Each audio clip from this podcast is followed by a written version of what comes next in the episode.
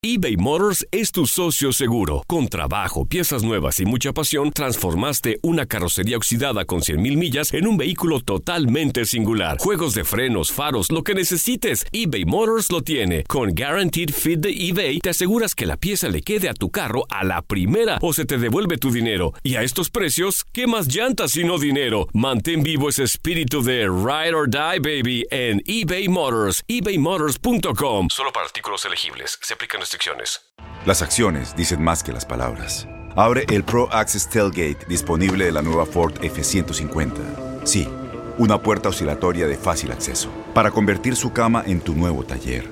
Conecta tus herramientas al Pro Power Onboard disponible. Ya sea que necesites soldar o cortar madera, con la F-150 puedes. Fuerza así de inteligente solo puede ser F-150. Construida con orgullo Ford. Pro Access Tailgate disponible en la primavera de 2024. When something happens to your car, you might say, NO.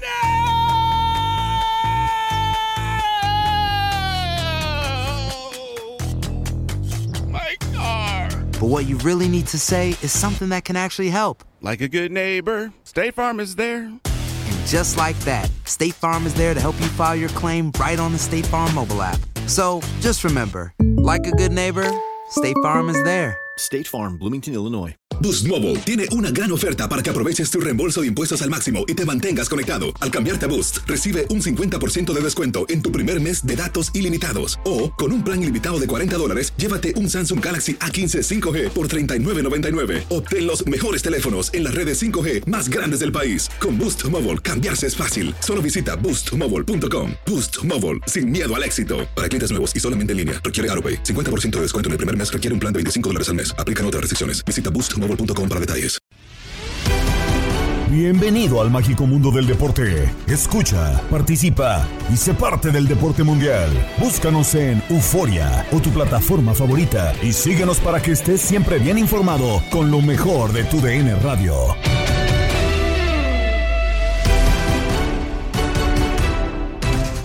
Empezamos un episodio más del podcast Lo mejor de tu DN Radio. Gabriela Ramos les presenta información del día a través de nuestra programación.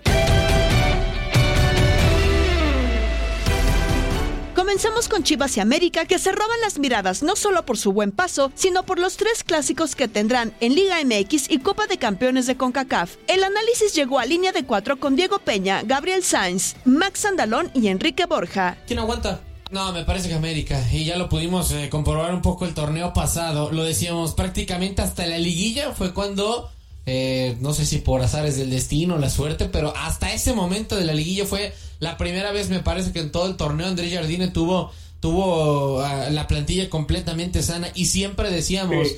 y es que con tantas y tantas y tantas estrellas el vestidor va a explotar. Pero la suerte lo favoreció hasta cierto punto porque se le lesionaba a Quiñones y tenía uh, su, sus once sí. o sus titulares eh, bien clavados, por así decirlo. Luego se le lesionaba Henry y entraba Quiñones. Se le lesionaba Cabecita y entraba Henry. Y así iba poco a poco y fue rotando. O sea, un, un, equipo que te aguante tantas lesiones y no pasen eh, justamente factura dentro de la plantilla, me parece que tiene que ser bueno. una completa comparación de Chivas que si checas posición por posición y es difícil no digo que ninguna, pero es difícil que tenga dos hombres por posición. Bueno, pero en Chivas no se están lesionando, Max. Eh, esa es la diferencia. ¿eh? Ah, bueno, pero es que una cosa es quién tiene mejor eh, preparador físico y quién tiene mejor fisioterapeuta y, quién, y otra es quién tiene mejor plantilla bueno, o más profunda. Ah. Más profunda, América. no. Ya que se lesionen menos no, de Chivas, sí. eso es tema de alguien más. Pero yo creo, don Enrique, que eso también afecta el nivel del futbolista, ¿no? O sea, el ritmo de juego que pueda tener un futbolista después de lesión tras lesión.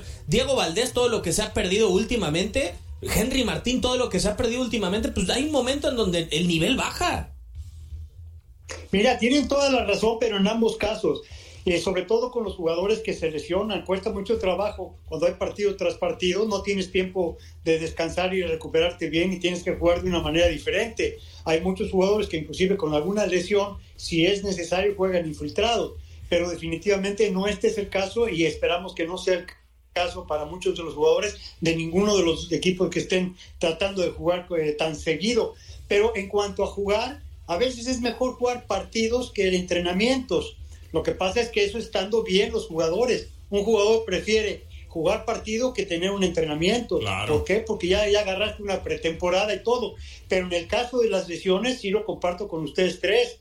En el caso de lesión, sí necesitas tiempo para recuperarte y a veces no lo tienes. Y sobre todo también hablando de recuperaciones, Diego, eh, tenías o, tuvimos el ejemplo perfecto en su momento, cuánto no se le justificó al Atlas diciendo es que ya eh, vienen eh, de, un, de un año de estar todo el tiempo a un nivel alto, nivel alto, y Chivas hoy... Un nivel. Eh, un nivel alto, como dice Andrés Jardine, pero Chivas hoy tuvo muchas más vacaciones que, que América acabando el torneo pasado. Dos semanas. No, bueno, pero es recuperación finalmente.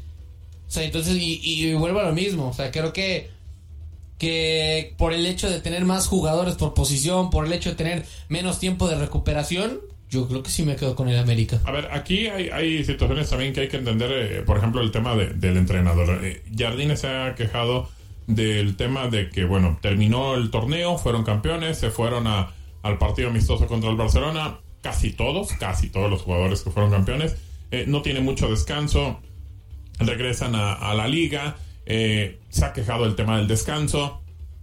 El otro día estaba por ahí viendo que también se quejaron del tema de que jugaron en, Nicaragua, luego jugaron en la liga, volvieron a jugar en el Estadio de la Ciudad de los Deportes y volvieron a jugar el sábado. O sea, realmente se está quejando la América de esta situación y no se ve, por ejemplo, a ver, enchufado a Quiñones, no se ve enchufado a, otros futbolistas que eran importantes. Eh, y bueno, también el tema de Diego Valdés, que unos partidos lo tienes, a los otros dos partidos no lo tienes, y bueno, eso también tiene mucho que ver.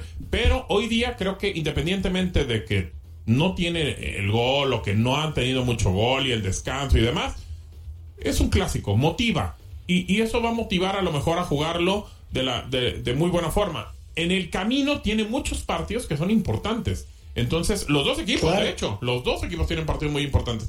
Va a ser muy difícil que, que, se, que se vayan decantando por algún torneo hasta que prácticamente estén eliminados de alguno. Pero entonces, a, ver, ¿por qué decías, eh, Gabo, que Quiñones no está en su mejor momento, que varios hombres del América no están? Estoy de acuerdo, pero yo creo que no están, no, no es que no estén en su mejor momento, no por el tema físico no sé si por ahí a lo mejor un tema de relajación, entendiendo que acaban de ser campeones, pero hoy yo no veo al América cansado. Yo no. ¿No? no. Yo creo que sí, yo creo que sí. O sea, no te dura, no te dura en un nivel óptimo varias cantidad de minutos. Pero es que creo que, a ver, el, el tema es, a ver, puedo comprar hasta cierto punto eso, pero las razones por las que América muchas veces creo que no ha perdido partidos es, es, tanto, o no ha ganado, mejor dicho. por la calidad. Sí, o sea, pero no creo que es. Max, pero hasta cuando los ha ganado, hay partidos en donde se ha visto muy mal, o sea, contra Por eso, por eso, pero, pero no le hemos reclamado muchas fallas y fallas a la América de cara al arco, o sea, eso no tiene que ver con el cansancio. O sea, yo creo que es mejor, o sea, es momento, como decían ustedes, de calidad, que a lo mejor no sé, o no estarán centrados 100% en el partido, o tuvieron un bajón de nivel futbolístico, pero entiendo, puede verse cansado, pero yo no creo que, sea esa la razón por la que América está lejos de su mejor nivel. Ah, súbete una Yo creo que, mira, lo que pasa es que teníamos, eh, de, alguna manera nos acostumbró a todos todo el torneo pasado, como lo acabas de decir, porque fue el, mejor, el equipo que más goles metió, el que menos recibió, primer lugar de todo. Lógicamente, viene un receso, ¿por qué? Por lo que ya acaban ustedes de mencionar, que no vale la pena decirlo, pero es cierto hay una mezcla a veces que, es intangible, pero que es real. Una cosa de físico, mental, que te puede hacer varios partidos, te juntan lesiones, etcétera. Pero ha creado muchas oportunidades de gol el equipo América en todos los partidos y no las ha concretado. Dos, ha tenido errores puntuales muy claros que le han costado goles y partidos. Entonces, y además ha jugado, por ejemplo, el partido contra Pachuca, pues hacía tiempo que no le veíamos un partido al América como jugó, pero también jugó muy bien Pachuca. Y una de las bases de Pachuca fue la dinámica. Y ahí en ese partido, aún teniendo oportunidades, también Malagón sacó algunas cosas. Entonces, esa mezcla, tenemos carne para poder hacerlo como medios, como público, y todos podríamos tener razón, la que tiene que encontrar la razón de alguna forma porque está día a día es Jardine. Y lógicamente los jugadores en su momento, cuando pierden un partido, sobre todo como el de Pachuca, tienes que estar consciente que puedes, ya perdiste contra el Real Estelí, un partido internacional que te estuvo, no, no en peligro, pero sí te hizo cuestionarte muchas cosas. Ahora te toca uno en la liga Y ahora vienen los partidos también contra Guadalajara y ahí viene otra vez lo que es internacional con Guadalajara. Uno de los dos se va a quedar en el camino. Entonces, todo eso, y una palabra que dijo Gabo al fin y al cabo y más, y di tú, es un clásico. ¿Qué más motivación puede ser? Si estás cansado, si estás bajo de juego, todo lo que tú quieras te vale sombrilla.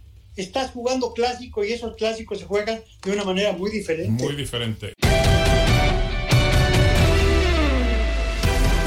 En juego adelantado de la jornada 9 en el Clausura 2024, Guadalajara enfrentará a Necaxa, el cual Enrique Bermúdez califica como un gran duelo. Lo hacen en Utilandia con Toño Murillo, Darín Catalavera y Zuli Ledesma. Bastante interesante, mi Toño, por cierto. Aprovecho para invitar a la gente. Voy a tener esta transmisión. Me toca hacerla hoy por la noche con mi tío Paco Villa, eh, con Enrique Borja, eh, por TUDN USA. Va a ser un buen partido. Necaxa ha invicto, ha tenido mucha fortuna. Ha tocado narrar eh, dos juegos de Necaxa y empata sobre los minutos finales, pero bueno, los goles se sirven desde el segundo uno hasta el minuto 93, 94, ocho goles inclusive en tiempo añadido. Un equipo muy aguerrido, un equipo de mucha pelea, dirigido por un técnico mexicano que lo está haciendo muy bien. Pero yo creo que Chivas es favorito, yo veo a Chivas mejor, Chivas se está levantando cada vez, lo veo aparecer en terreno de juego más compacto, más opciones, un equipo que hace un gran trabajo, eh, presiona en alto a los rivales, no los deja salir de la zona defensiva, empieza a encimar, a apretar, tiene velocidad en el desdoble, tiene jugadores de gran característica ofensiva, tiene jugadores muy habilidosos al frente. Me parece que ha hecho un muy buen trabajo el equipo de Chivas y lo veo como favorito. Enrique, muy buenos días, qué gusto saludarte. Y dentro de todo el funcionamiento del equipo eh, de Necaxa, tiene elementos hacia la ofensiva que pueden ser desequilibrantes. Cambindo, que de nueva cuenta, no de nueva cuenta, sino que ahora sí está consiguiendo anotaciones, está siendo peligroso, punzante en la ofensiva de los Rayos junto a Paradela, el número 10 de Necaxa, y el mismo español Edgar Méndez. Son tres elementos que la defensiva de Guadalajara, de acuerdo a su último partido que empató a dos hacia el final con Mazatlán, o le empataron más bien dicho, tendrá que tener mucho cuidado con esos tres elementos, ¿no crees? De acuerdo contigo, Suri, son jugadores importantes. Fíjate, a Paradela, en Argentina, ¿sabes cómo le decían? Son, son, exagerados, porque creo que hay una diferencia abismal. Son jugadores, pero el apodo era Paradona. Ok. Decían que se parecían algunas características a Maradona. Mm. Para nada, ¿eh? yo creo que hay una diferencia enorme entre estos dos jugadores, una diferencia abismal entre Paradela pero es un jugador, como bien dices, habilidoso, encarador, joven, de buena gambeta, de facilidad para manejar la pelota, tiene filtraciones importantes al frente, toca bien en el accionar ofensivo, surte bien a los delanteros. Garnica está atravesando un momento extraordinario, es un jugador importante también en el esquema táctico, llega por el lado derecho, sigue siendo un jugador chiquitito, eh, eh picaresco, gambetero endemoniado, muy buena gambeta, un toque con mucha finura, mete servicios con ventaja. Y bien dices, eh, Méndez, el español, eh, también es un jugador que ya está en segunda etapa en fútbol mexicano, había estado en San Cruz y es jugador rápido, es un jugador de buen cabeceo. Es decir, es una delantera importante, sin duda alguna. En la media cancha tiene también a jugadores, a jugadores de mucha pelea, jugadores canteranos, jugadores jóvenes eh, que pelean mucho. Aparece ahí Arce Junior, es un jugador ya con bastante eh, ductibilidad, bastante experiencia, pero para mí eh, sobresalen los centrales Alexis Peña y Montes, son una pareja de centrales muy, muy interesantes, que tendrá que jugar bien los delanteros de Chivas para doblarlos porque se entiende muy bien, tienen buena colaboración, eh, se tapan uno al otro, hacen muy buenos movimientos defensivos. De acuerdo. Mm, muy buenos días, los saludo con muchísimo gusto, señor Enrique. Y bueno, hablando también de estos partidos que tendremos en la jornada número 9, eh, hay un partido, el León contra Cruz Azul. Y me voy a este porque según las recientes informaciones, eh, que, dieron luego de las tarjetas que salieron en este fin de semana. Bueno, Willer Dita no va a estar tres partidos, ¿no? Con el Cruz Azul. Este jugador que pues sí se ha convertido en, pieza importante. Le pesará mucho a Cruz Azul la ausencia de este jugador. Vienen tres partidos. León, si no me equivoco, también viene América. Y bueno, ahorita no recuerdo el otro partido, pero ¿le pesará la ausencia?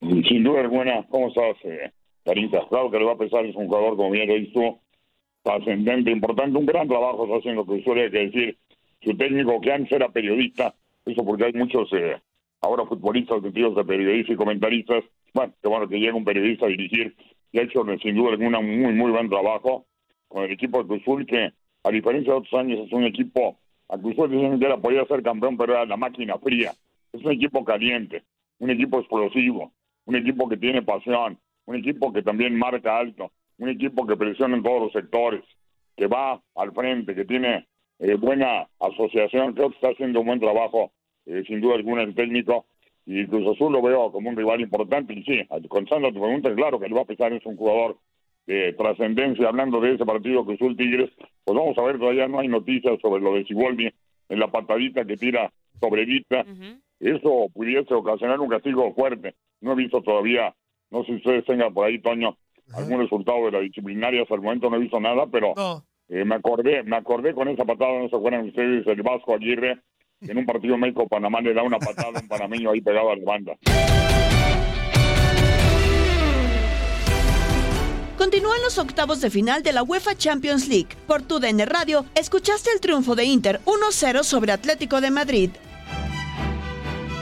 Terminó el partido en Italia, 1 por 0, apenas por la mínima. El Inter de Milán con el gol de Arnautovic supera al conjunto del Atlético de Madrid, Max Andalón. Sí, se lleva una ventaja eh, mínima, pero aún así me parece que, le pone la eliminatoria relativamente accesible al conjunto del Inter, entendiendo que en el Metropolitano suele haber pocos goles y, y si le sumas encima que ambos equipos me parece que cierran bien los espacios, a mí me parece que, tiene el sartén por el mango el conjunto interista, hablando acerca de cómo se terminan por eh, dar las cosas justamente en el terreno de juego, equipos que defienden bien, que saben cerrar los espacios, que de diferente forma Inter siendo mucho más compacto, siendo más ligero, con mayoría de futbolistas en casi todas las zonas del terreno de juego, le cerró bien los espacios al conjunto del Atlético de Madrid que no hizo prácticamente nada al ataque en todo el compromiso. Más que un par de ocasiones de Samuel Lino que me parece que decidió mal en ambas. En una manda un disparo muy abierto buscando un segundo poste y en otra le deja un bombón a Jan Sommer para que simple y sencillamente se quede la pelota sin, sin ningún esfuerzo. Hablando de cómo termina por eh, desarrollarse el Inter en el tema de ataque.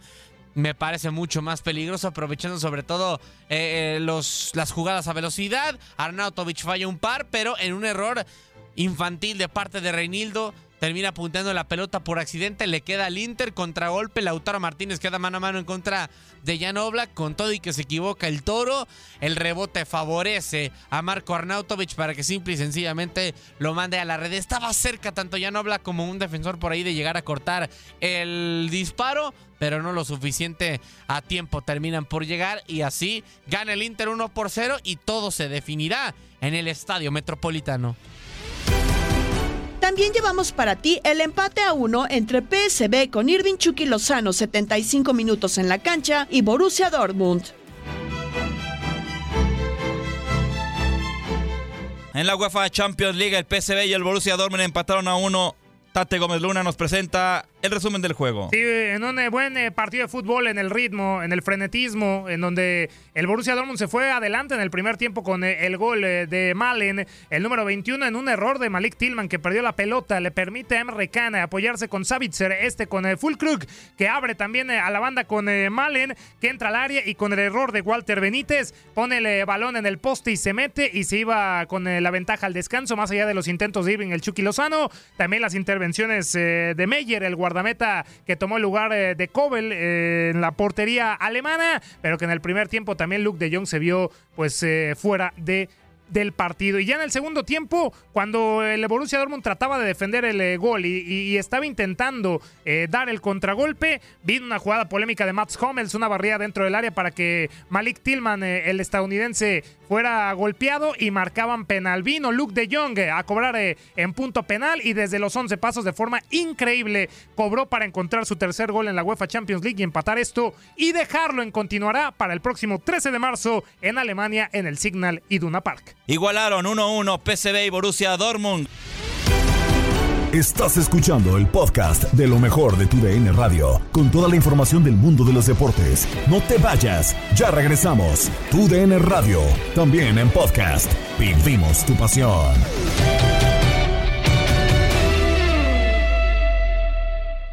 eBay Motors es tu socio seguro. Con trabajo, piezas nuevas y mucha pasión, transformaste una carrocería oxidada con 100.000 millas en un vehículo totalmente singular. Juegos de frenos, faros, lo que necesites, eBay Motors lo tiene. Con Guaranteed Fit de eBay, te aseguras que la pieza le quede a tu carro a la primera o se te devuelve tu dinero. Y a estos precios, ¿qué más llantas sino dinero? Mantén vivo ese espíritu de Ride or Die, baby, en eBay Motors. ebaymotors.com. Solo para artículos elegibles. Se aplican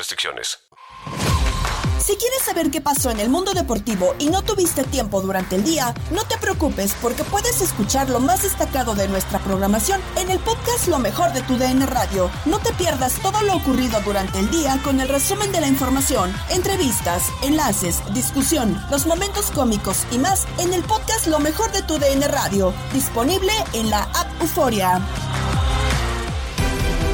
En Contacto Deportivo, Tate Gómez Luna nos informa que América es el primer equipo mexicano en cotizar en la Bolsa de Valores. Las Águilas tendrán regresos en la jornada 9. México y Team USA debutan en la Copa Oro Femenil. En el Mundial de Playa, el Tri cierra con derrota. Inter Miami se alista para el inicio de la MLS. Con las Águilas del América ya hicieron historia los de Cuapa porque este martes entraron a la Bolsa Mexicana de Valores donde van a cotizar sus acciones que ya tuvieron un incremento del 100% en su ingreso al mercado bursátil. Desde hace una semana se sabía que de, de las intenciones de las Águilas en marcar un precedente en la historia del fútbol mexicano y lo han hecho real este 20 de febrero con el timbrazo de salida en la Bolsa Mexicana de Valores en punto de las 10:20 AM tiempo del centro de México, 11-20 del este. El América se convirtió en el primer club de la Liga MX y toda Latinoamérica en hacerlo. Henry Martín y Jocelyn Oregel se encargaron de dar el timbrazo oficial. El América se une a grandes potencias del fútbol mundial como Manchester United, Juventus, la Roma, el Benfica, Porto, por mencionar algunos que cotizan en la bolsa de valores. El Estadio Azteca,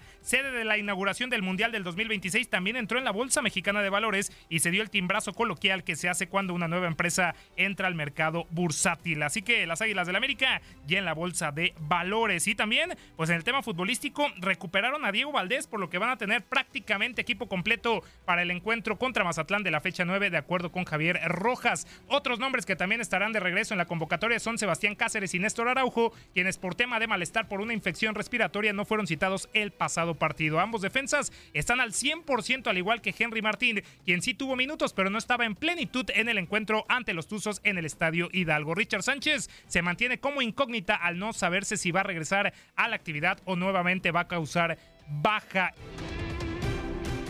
Y este martes también será el inicio de la primera edición eh, de la Copa Oro para la selección mexicana femenil de Pedro López. Y esta es la información por Juan Regis. Mexicana femenil se alista para debutar en la Copa Oro W de la CONCACAF 2024 en los Estados Unidos con el espíritu renovado y una generación con más experiencia. El Tri femenil encarará su primer partido de fase de grupos con ausencias notables en su convocatoria, ya que las goleadoras de Chivas y América, Alicia Cervantes y Katy Killer Martínez, respectivamente, quedaron fuera de la lista de 23 futbolistas. La selección mexicana femenil arrancará su participación en la Copa Oro W el próximo 20 de febrero ante Argentina en el Dignity Health Sports Park de Carson, California. Las mexicanas forman parte del Grupo A, donde además del albiceleste comparten con el combinado de Estados Unidos. El encuentro iniciará a las 6.30 pm hora del centro de México, 7.30 pm del este y 4.30 del Pacífico de los Estados Unidos. ¿Y qué fue lo que dijo Pedro López antes de debutar contra Argentina? Habla de la mentalidad ganadora que llega a México. La presencia y el crecimiento del fútbol suramericano, sobre todo encabezado por, por Brasil, por Colombia, Argentina, eh, Paraguay, Chile, yo creo que son países de una cultura de fútbol impresionante. El fútbol está en su historia y a medida que se han ido poniendo los medios a las mujeres, pues estoy convencido de que también van a ser países o selecciones protagonistas en, en fútbol femenil. Eh, yo creo que si algo les destaca es su nivel competitivo y su talento innato pues, de esa cultura de fútbol arraigada durante muchos años. Pues llegamos después de una buena preparación, creo que hemos tenido la suerte de tener al equipo reunido durante las semanas anteriores y nos han permitido preparar muy bien este partido. Eh, llegamos con una mentalidad ganadora después de los últimos resultados eh, durante el año pasado y sobre todo con la ilusión de, de seguir dando pasos adelante, de seguir creciendo. Eh, vemos esta Copa Oro como una oportunidad muy bonita para todas nosotras. Y a las 10:15 de la noche, tiempo del este, Estados Unidos también jugará la Copa Oro Femenil contra República Dominicana. Nosotros continuamos con la información del Mundial de Playa, porque la selección eh, mexicana de la categoría perdió su último partido en el Mundial de la FIFA al caer 4-3 ante Brasil en el último segundo del tiempo extra. El, Tri abrió el marcador con una obra de arte de Christopher Castillo, pero Brasil dio vuelta rápidamente para el 2-1 con goles de Mourinho y Edson Hulk en el primer periodo. En el segundo, la selección mexicana tuvo ventaja momentánea en la arena con la expulsión de Si Lucas y empató gracias al gol de Salomón Vías. La verde amarela volvió a poner al frente con anotación de Allison pero México igualó todo antes del final del partido con golazo de Ramón Maldonado, por lo que se jugó tiempo extra. Justo en el último suspiro de los tres minutos de la prórroga, Edson Hulk hizo su doblete para darle el triunfo a los sudamericanos. México se despidió del torneo con tres derrotas, la primera con Portugal, luego contra Oman y finalmente ante la Canariña en Emiratos Árabes Unidos con sede en la ciudad de Dubái. Y los cuartos de final del Mundial de Playa 2024 serán Brasil ante Japón, Irán contra Emiratos Árabes Unidos, Bielorrusia contra Portugal y también Italia contra Tahití. La información del Mundial de Clubes de la FIFA 2024. Y nos vamos con el Inter de Miami, porque en la víspera del inicio de la MLS 2024 a Gerardo Tata Martino le despreocupa que los equipos rivales se motiven enfrentando al Inter Miami por tener entre sus filas a Lionel Messi y sus amigos Luis Suárez, Sergio Busquets y Jordi Alba. Escuchamos al ex técnico de la selección mexicana. Es cierto que tuvimos una, una pretemporada típica, este, con muchos viajes. Creo que también hemos tenido el tiempo suficiente para recuperarnos de esos viajes, eh, para hacer semanas este, o días normales de trabajo, para ir dándole forma al equipo este, y sobre todo para ir esperando conjuntamente con el inicio del torneo de terminar de cerrar nuestro roster que todavía no está cerrado. Nosotros, producto de, que Leo y Luis y Jordi y Sergio estén con nosotros, lo nuestro se sabe mucho más y se habla mucho más de lo nuestro que de los otros equipos. Nosotros lo que tenemos que entender es que el fútbol es actualidad. Si nosotros no tenemos una buena, buena actualidad con pasado, no le vamos a ganar a nadie. Si tenemos una buena actualidad y tenemos un buen equipo, podemos competir con todo sabiendo eh, lo que enfrentar a los jugadores que nosotros tenemos este, le, digamos, eh, le provoca a los rivales de turno. Sería muy fácil para mí decir las expectativas son estas o aquellas. La, realidad es que las expectativas que nos tenemos que plantear es, son acordes a lo, que, a lo que el equipo refleje en campo. Es decir, con palabras todos podemos decir lo que se nos ocurra, pero hay, en, el fútbol no hay algo que es inevitable y que es lo que te marca la real dimensión de dónde estás parado, que pasa acá en la cancha. Entonces nosotros veremos qué pasa con nuestro inicio con Real Salt Lake, veremos qué pasa cuando vayamos a Los Ángeles el fin de semana, veremos qué pasa cuando tengamos el roster completo y podamos decir, bueno, ahora estamos completo, ahora empezamos a competir con el grupo de jugadores que nosotros queremos competir. Bueno, y en función a eso podremos hablar a lo mejor en unas cuantas semanas más de para qué estamos. Palabras del Tata Martino, por cierto que el nombre del estadio del Inter de Miami, ubicado en Fort Lauderdale, cambió de nombre a Chase Stadium debido a la llegada de un nuevo patrocinador, anunció el martes el equipo. JP Morgan Chase es uno de los bancos más grandes de los Estados Unidos y tiene un currículum selecto e impresionante de relaciones en la industria del deporte, incluyendo el Madison Square Garden, el US Open, el Gran Premio de Fórmula 1 de Miami, el Chase Center, sede de los Golden State Warriors y los Atlanta Hawks de la NBA, por nombrar algunos. La asociación eh, con el Inter de Miami Football Club marca el primer acuerdo de derechos de nombre de estadio de Chase en el fútbol profesional. Lionel Messi y el, Inter de Miami inaugurarán este miércoles la temporada del MLS cuando reciban la visita de Real Salt Lake. Tenemos juegos en la CONCACAF Champions Cup y en Misión Fútbol, Gabo Sainz y Eduardo Solano nos presentan más. Bueno, el primer partido es el de San Luis City contra Houston Dynamo y vamos a escuchar a Adalberto Carrasquilla del Houston Dynamo.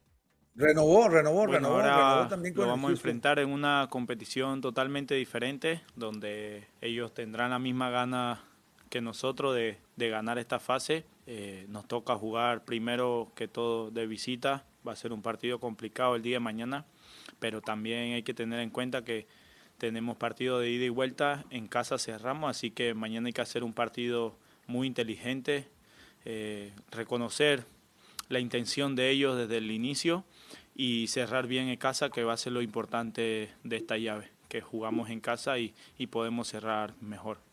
Bueno, muy contento, la verdad, eh, por extender mi, mi, contrato con el Houston.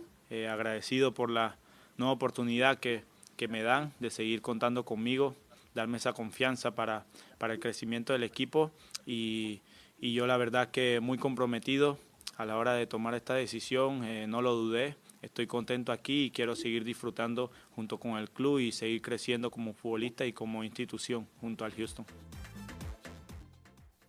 Ahí está. Que renovó, este, ¿no? Este, renovó, sí. La verdad que se hablaba mucho que podía salir algún fútbol. Yo creo que más que todos nuestros amigos periodistas panameños ya lo endiosaron demasiado. Para mí sí es el mejor jugador de Centroamérica, pero tampoco como para pensar que iba a ir al Real Madrid o iba a ir al Barcelona. No, hay que también ser comedido. El muchacho es buen jugador, uh -huh. eh, lo ha demostrado, es la, la ficha número uno de Centroamérica en este momento pero bueno, ahí se queda en Houston, toma la decisión. Creo que también lo había escuchado él por un tema familiar, creo que está muy adaptado, está muy contento y, y, y priva más eso. Oiga, por cierto, le iba a comentar. A ver. Eh, hablando de historia, hablando de cosas. Eh, hoy murió Andreas Breme. Sí, correcto, lamentablemente 63 años por ahí. Creo 63 que, años. Imagínese, o sea, un infarto, creo que es lo que sucedió con Andrés Breme, que lo conocimos, bueno, con la selección alemana. Obviamente todo el mundo recuerda el penal que le termina haciendo a Goicochea para conseguir la Copa del Mundo del 90, un lateral izquierdo fabuloso, espeluznante, de esos que llegaba, eh, controlaba la pelota, atacaba, tenía buen remate. Bueno, no por nada lo ponen a tirar el, el penal cuando tendrí, tendrías este, bueno, muchos jugadores alemanes que pudieran hacerlo en el campo y él no. lo termina haciendo. Incluso recordarás, Lalo, que Goico en esa, en esa, en esa parte de la Copa del Mundo llegó gracias a, a penales atajados a, a Argentina, lo sí, llevó a la final. Sí. Y, sí, y, y, Andreas Breme, siendo zurdo, lo tira con la pierna derecha, ¿eh? Como para engañar no, a Goico. Pero, y no solamente lo tira con la pierna derecha, lo tira con una exactitud milimétrica, ajustado al palo, con la fuerza, y por más capacidad de Goicochea no le llegó al lanzamiento del punto penal. Lo interesante es que hoy, hoy leía por ahí también la cantidad de futbolistas que participaron en el Mundial del año 94, uh -huh. en Estados Unidos 94, que nos han, nos han dejado. Eh, ah. Colombia, Andrés Escobar, Gaviria y Freddy Rincón, por Argentina, Diego Maradona, por Alemania, Andreas Breme, por Bulgaria, Ivanov, este, por Estados Unidos, Fernando Clavijo. Este, eh, eh, sacaron una estadística, me quedé así asombrado porque cuesta muchas veces eh, puede ser que usted diga así, mundial del 50, mundial del 54, es una cuestión no, lógica, normal, sí. pero este mundial del 94, jugadores africanos, Yekini, que había un, era un delantero acuerdo, extraordinario, que también hay como tres eh, africanos, un jugador de Bélgica, eh, Klaas Ingesson, el jugador mm, sueco también, que estuvieran en ese mundial. Así que fueron una cantidad interesante porque llamó poderosamente la atención a raíz de la muerte de Andreas Bremen. No, y, y, ese es, penal, claro. ese penal que le tiró a Goicochea tiempo después, él lo reeditó. Él tuvo que tener, con Goicochea, fueron, uh -huh, hicieron uh -huh. un penal, todo, porque tenía, tuvo la, la, mala fortuna, como la puede tener mucha gente, de terminar su carrera económicamente mal. Muy mal, sí. sí de hecho, sí. Beckenbauer, Beckenbauer intentó mucho ayudarlo, entonces, prácticamente su vida se centró en campañas publicitarias porque no tuvo suerte para o, o la capacidad para llegar a dirigir equipos de fútbol y, y, queda en el recuerdo, el fútbol es ingrato, es ingrato es. y en eso terminó Andreas Breme, pero quería hacer esa referencia porque también es parte de, de, bueno, fue un mundial que se hizo en Estados Unidos, que es parte de la CONCACAF, de lo que nosotros también hablamos. Claro, completamente, así que bueno, pues eh, obviamente el pésame para la gente de, de, de, Andreas Breme y bueno, un futbolista de mucho fútbol que se va. Bueno, también juega el Deportivo Saprissa, ya decía el señor Lalo Solano y el tema de la trivia. Y vamos a escuchar precisamente a Julián eh, Carranza del Filadelfia y a Vladimir Quesada del Saprissa previo a este partido que van a tener. Y la verdad, he escuchado mucho de él. Eh, obviamente hemos visto video y es eh, claramente un gran jugador, un jugador con experiencia que sigue demostrando que, que no importa la edad, pero sigue jugando un fútbol de muy buena calidad. Así que nada, eh, trataremos de, que no juegue mucho eh, mañana, trataremos de, cortarle los espacios y que no pueda, no pueda hacer mucho. Nosotros cuando, toca, cuando hacemos alusión a, a a lo que ganan y, y eh, estos muchachos es para darles a entender a ustedes de que no estamos jugando contra, contra un equipo de barrio, porque muchas veces eh, ustedes lo que pretenden y, y, hacen pensar a la gente de que nosotros aquí en Costa Rica somos una potencia. Nuevamente lo digo y lo digo a título personal, nosotros nunca hemos sido una potencia. Buenos somos, porque si hemos ido a seis mundiales este, a nivel mayor, es, es por algo. No es, que no es que somos tan malitos ni que nuestro campeonato, como dijo un, un compañero de profesión de ustedes, es un campeonato de bola. José Abreu ya se encuentra en el campamento de Spring Training de Astros de Houston. Nos cuentan Luis Quiñones y el Beto Ferreiro en Desde el Diamante. Ya tenemos reacciones, Beto, desde el campamento del equipo de los Astros de Houston. Habló, llegó ya José Abreu, el Pito. El Pito, llegó el, el Pito. El Pito que al final se terminó levantando la temporada pasada. El Beto estaba muy preocupado en su momento porque no levantaba el Pito. Sin embargo, llegó el momento en que levantó. Vamos a escuchar qué fue lo que dijo a su llegada al campamento de los Astros de Houston este año independientemente de todos los dolores que uno pueda tener en el cuerpo, pero ahí seguimos. Yo creo que lo importante de todo es que hay una línea que no se puede brincar. Yo creo que él es el director y el que manda sus decisiones. Yo creo que nosotros estamos para cumplirla. Y nada, si estoy en la mejor posición del mundo, puedo jugar primera base, pero lo más importante es buscar la manera que el equipo gane. Sé que sé que esté jugando primera, lo que hay que Las personas que, tuvimos en, los season son muchachos que, que tienen mucho talento, que pueden hacer el trabajo y los que se fueron, lamentablemente es difícil, pero yo sé por lo que lo sé. Yo creo que, que el año pasado, de mi parte, ha de ver con la, con la institución y por eso nos hemos preparado de la mejor manera para hacer el José Abreu que, que siempre sirve. Ahí las palabras de el cienfueguero, el cubano José El Pito Abreu, ya para su segunda temporada con el equipo de los Astros de Houston. Lo decíamos, eh, Beto, él, mismo lo reconoce en estas declaraciones que de de ver el año pasado con, con el equipo de, de los Astros de Houston, él lo sabe él está convencido de que no dio lo que se esperaba de él con la organización de los Astros en su primera temporada. Pero nada, no le queda otra que, recuperar. Fueron 141 juegos el año pasado con, con los Astros. Conectó 128 imparables, solo 18 jonrones, 90 carreras impulsadas. En total terminó bateando para 237 en lo que fue su primera campaña con el equipo de, de Houston por ahí un tanto distante, ¿no? De lo que han sido sus números históricamente, más de 20 honrones, más de 30 honrones, vistiendo el uniforme de los White Sox desde que debutó en aquel 2014, cuando fue novato del año en su primer temporada con los Medias Blancas de Chicago. La realidad es que lleva dos años en caída, en caída libre, ¿eh? porque su último año con los Medias Blancas de Chicago fue su peor en, en grandes ligas. Eh, pero eh, ha sido para mí, fíjate, el cubano más consistente. Se puede decir tal vez el mejor cubano en la última década en el mejor béisbol del mundo. Sus números están ahí. Eso a pesar de lo que ha caído en las últimas dos temporadas. Vamos a escuchar también reacciones desde el campamento de los Astros. Habló Joe Espada, el nuevo manager, el boricua manager de los Astros de Houston y esto fue lo que dijo emocionante, especial. Este grupo ha sido es parte de, de mi vida los últimos siete, siete años. Súper contento por la oportunidad y, y, ver a los muchachos competir y competir para otro campeonato. Sí, tener relaciones con los peloteros, pues bien importante. Comunicación ha sido formidable por los últimos seis años. eso es algo que, que me ayuda, en me ha ayudado en esta transición. Mi mano derecha, una persona brillante, un tremendo coach, una persona que se comunica bien con los peloteros y es un amigo. estoy súper contento por la oportunidad que, que, tiene, que va a ser y, y va a ser tremendo trabajo como coach de banco. Tenerlo aquí a tropa de por vida es algo bien importante y qué bueno que, pudimos llegar a ese acuerdo con él. Ahí a lo último que se refería Beto Joe Espada, el manager de los Astros, era este acuerdo que alcanzaron hace muy poco los Astros con José Altuve, con el venezolano José Altuve, así que ya tenemos allí las primeras reacciones desde el campamento de los Astros de Houston. Habló José Abreu, habló Joe Espada, ya con el equipo integrado, ya recuerden, se designó a Josh Hader por supuesto, como el cerrador de, este equipo. Hablábamos hace un rato sobre Kyle Tucker y las intenciones que tiene de firmar un acuerdo a largo plazo también con la organización de los Astros. Pero Beto, para cerrar con el tema de José Abreu, recordar que el año pasado, más allá de su rendimiento, fue lo, lo que se demoró para conectar su primer jonrón de la temporada. Llegó hasta el 28 de mayo en un juego contra los Atléticos de Oakland, 28 de mayo. Estamos hablando de un tiempo bastante considerable. Ya estaba desesperado Abreu porque la temporada comenzó el 30 de marzo.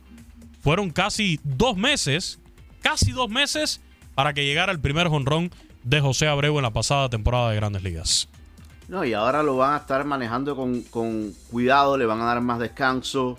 Eh, no va a ser un jugador de todos los días, va a descansar bastante para tratar de sacar lo mejor de, de, José Abreu. El tiempo no, no pasa en vano.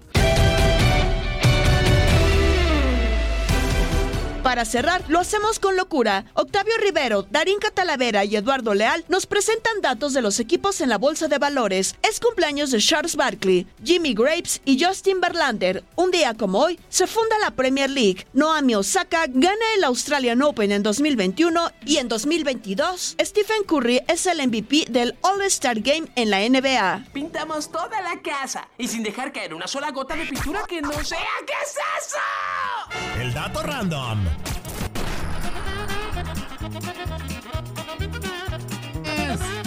Buenas, buenas, miren, pues ahora no es pues ahora no está el Don Peter, pero pues aquí está pues su compadre. Y pues hoy, aparte tenemos hoy a la doble L, entonces estamos re felices. Pero bueno, les cuento que la América ya es parte del selecto grupo que cotiza en la bolsa, uniéndose equipos de harto prestigio y algunos otros que no. El primer equipo que cotizó en la bolsa fue el Tottenham Hotspurs. Allí en el 83 reunieron 3.8 millones de libras, pero en los 90 llegó Alan Sugar y dijo yo me quedo con todas las acciones y el equipo salió del mercado y gasté no, no Manchester.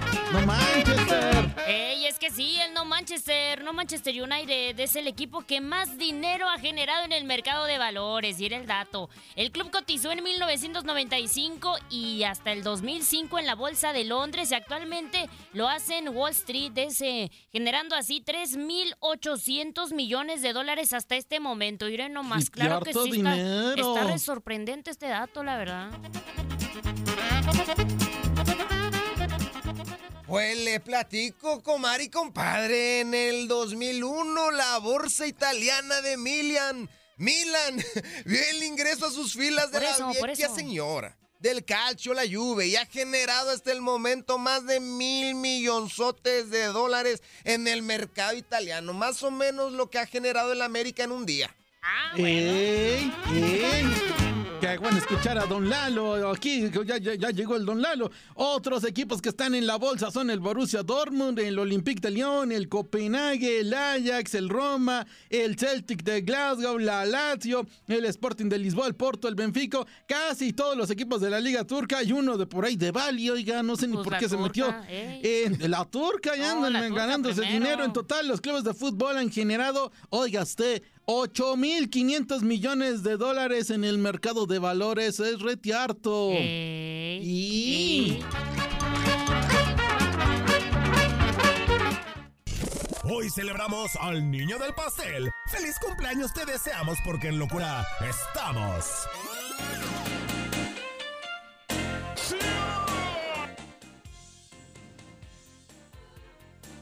Échile pues.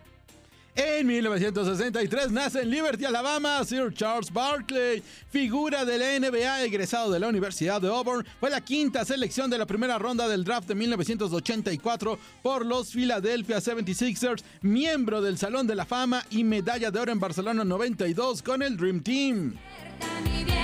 En 1940 nace en East Ham, Londres, el legendario Jimmy Graves, mayor goleador histórico de la primera división inglesa con 357 tantos, campeón del mundo con Inglaterra en el 66, segundo máximo goleador del Tottenham, solo detrás de Harry Kane, murió en el año 2021. En el ya muy lejano 1983 nació en Virginia Justin Verlander, estrella de las grandes ligas y seguramente futuro miembro del Salón de la Fama, actualmente con los Astros de Houston. Ha ganado dos series mundiales, nueve veces llamado al All-Star Game y tres veces ganador del Cy Young. Cumple 41 añotes, ya está ruquito.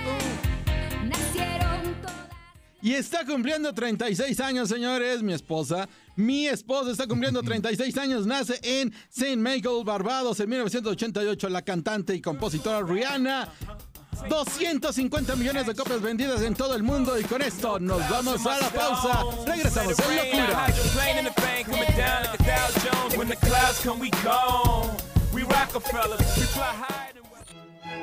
Tal día como hoy.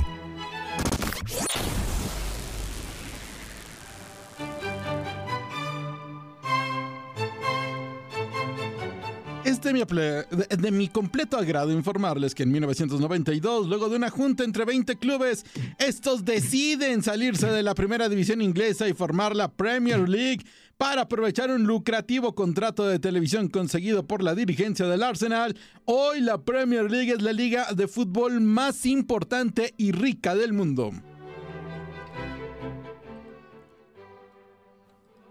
En el 2021, la tenista japonesa Naomi Osaka gana el Australian Open derrotando en dos sets por parciales de 6-4 y 6-3 a la norteamericana Jennifer Brady.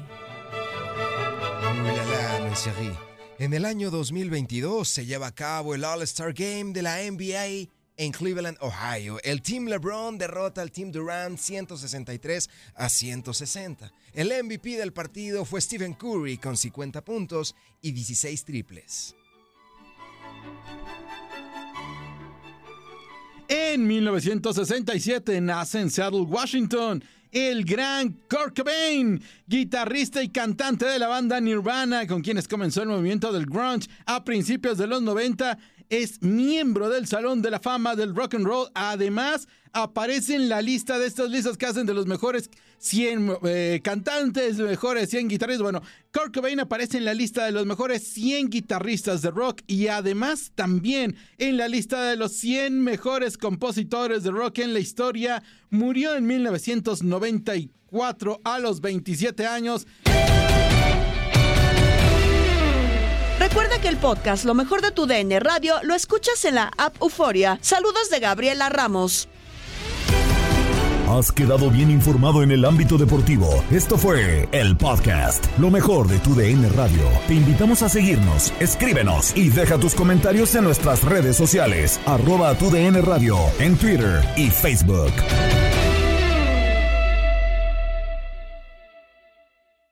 Boost Mobile tiene una gran oferta para que aproveches tu reembolso de impuestos al máximo y te mantengas conectado. Al cambiarte a Boost, recibe un 50% de descuento en tu primer mes de datos ilimitados. O, con un plan ilimitado de 40 dólares, llévate un Samsung Galaxy A15 5G por $39.99. Obtén los mejores teléfonos en las redes 5G más grandes del país. Con Boost Mobile, cambiarse es fácil. Solo visita boostmobile.com. Boost Mobile, sin miedo al éxito. Para clientes nuevos y solamente en línea, requiere AroPay. 50% de descuento en el primer mes requiere un plan de 25 dólares al mes. Aplican otras restricciones. Visita Boost Mobile Este abril te invitamos a nuestra feria virtual Univisión Contigo rumbo a la universidad. Conéctate virtualmente con representantes de colegios y universidades en la costa este, desde Nueva York a Florida. Aprende sobre ayuda financiera, becas y otros recursos para continuar tu educación. Regístrate para asistir y para la oportunidad de ganar una tableta. Te esperamos en Univisión Contigo rumbo a la universidad del 3 al 9 de abril. Regístrate ya en univision.com diagonal universidad. ¿No se merece tu familia lo mejor? Entonces, ¿por qué no los mejores huevos? Ahora, Egglands Best están disponibles en deliciosas opciones. Huevos clásicos, de gallina libre de jaula y orgánicos de Egglands, que ofrecen un sabor más delicioso y fresco de granja que le encantará a tu familia. En comparación con los huevos ordinarios, Egglands Best contiene la mejor nutrición como 6 veces más vitamina D, 10 veces más vitamina E y el doble de omega 3 y B12. Solo Egglands Best. Mejor sabor, mejor nutrición, mejores huevos. Visita egglandsbest.com para más información. ¿No te encantaría tener 100 dólares extra en tu bolsillo? Haz que un experto bilingüe de TurboTax declare tus impuestos para el 31 de marzo y obtén 100 dólares de vuelta al instante. Porque no importa cuáles hayan sido tus logros del año pasado, TurboTax hace que cuenten. Obtén 100 dólares de vuelta y tus impuestos con 100% de precisión. Solo con Intuit TurboTax. Debes declarar para el 31 de marzo. Crédito solo aplicable al costo de la presentación federal con TurboTax Full Service. Oferta sujeta a cambios o cancelación en cualquier momento.